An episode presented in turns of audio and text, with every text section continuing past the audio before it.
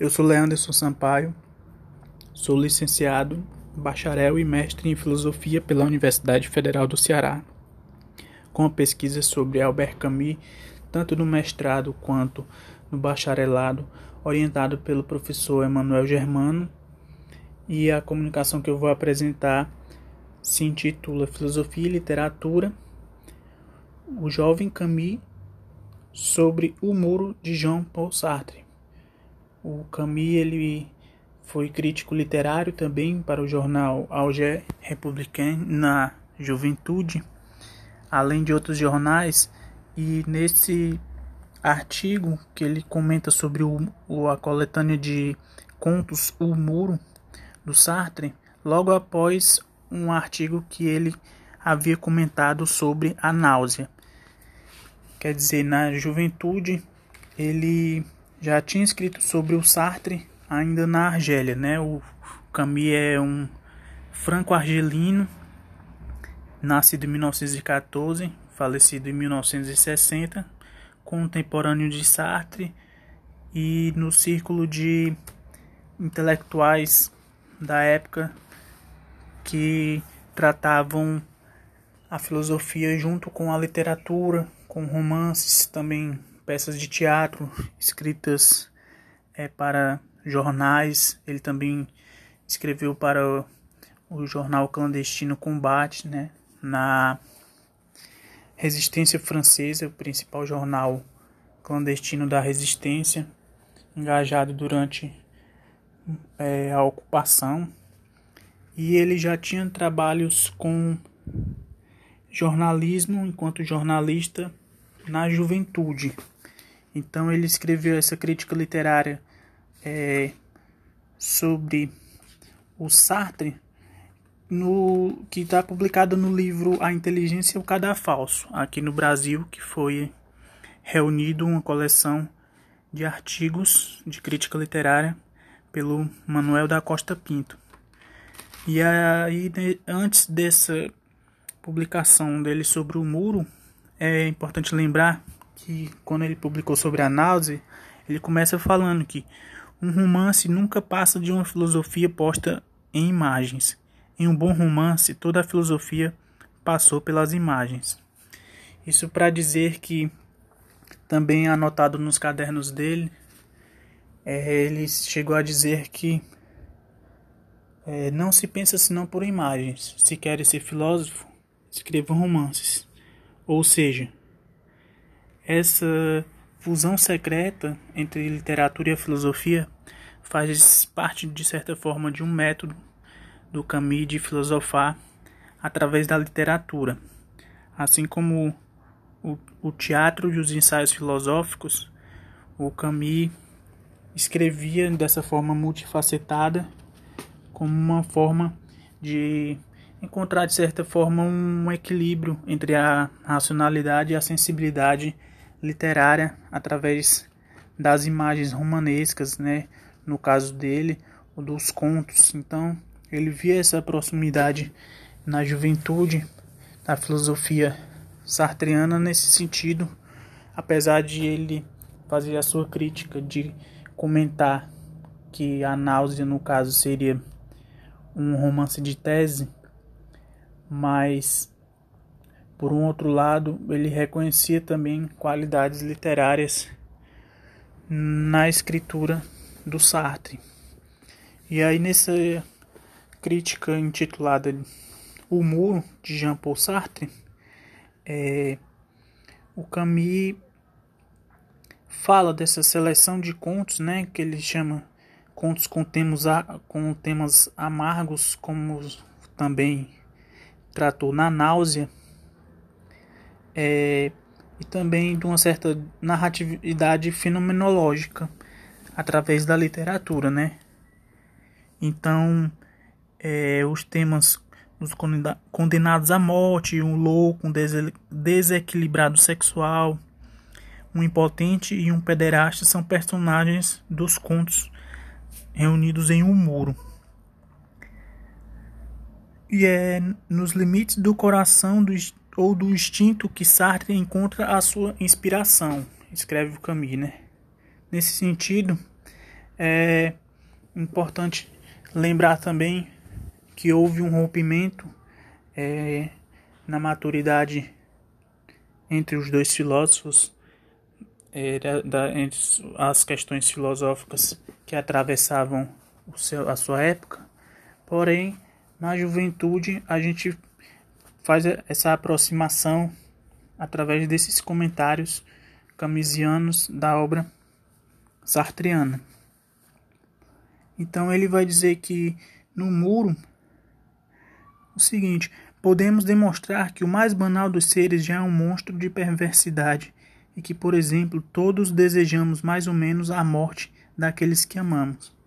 Quer dizer, ele enxerga essa questão da morte na, na obra do Sartre como uma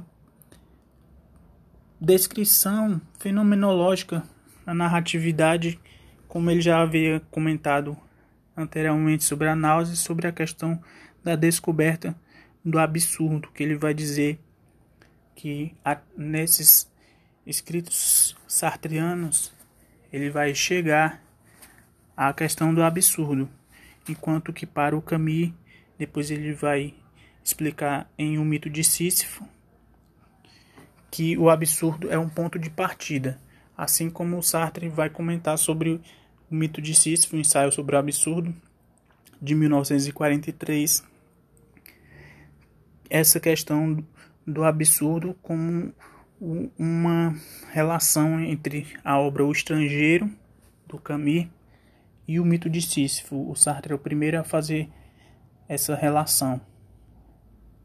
Também o Camus vai dizer que é, esse é o objetivo de uma certa literatura. E parece-me, abre aspas, que não é o de Sartre. E adiantando que uma nuance talvez sutil, trata-se para ele de demonstrar que o mais perverso dos seres age, reage e descreve como o mais banal. E sob esse ângulo, se houvesse uma crítica a fazer, seria apenas sobre o uso que o autor faz da obscenidade. Então, nesse sentido, é, o Camus vai descrever sobre a questão da obscenidade na literatura do Sartre, comparando, por exemplo, com a obscenidade em Shakespeare, que ele vai dizer que a obscenidade em literatura pode atingir a grandeza. Com certeza, ela contém o elemento de uma grandeza. Se pensarmos, por exemplo, na obscenidade de Shakespeare, mas é preciso pelo menos que seja determinada pela obra em si. Em o caso de O Muro, se encontramos tal coisa em Heróstrates, por exemplo, eu não diria o mesmo de intimidade, onde a descrição sexual parece muitas vezes gratuita. O Camus é, encontra essa certa gratuidade, como ele chama, da descrição sexual na obra O Muro. É, e ele vai fazer essa crítica é, da obscenidade comparando com Shakespeare, porém ele vai dizer mais na, em seguida que há em Sartre um certo gosto pela impotência, no sentido pleno e no sentido fisiológico, que o leva a adotar personagens que chegam aos confins de si mesmos e que se chocam com um absurdo que não conseguem superar, tropeçam em sua própria vida e se ousam dizê-lo por excesso de liberdade.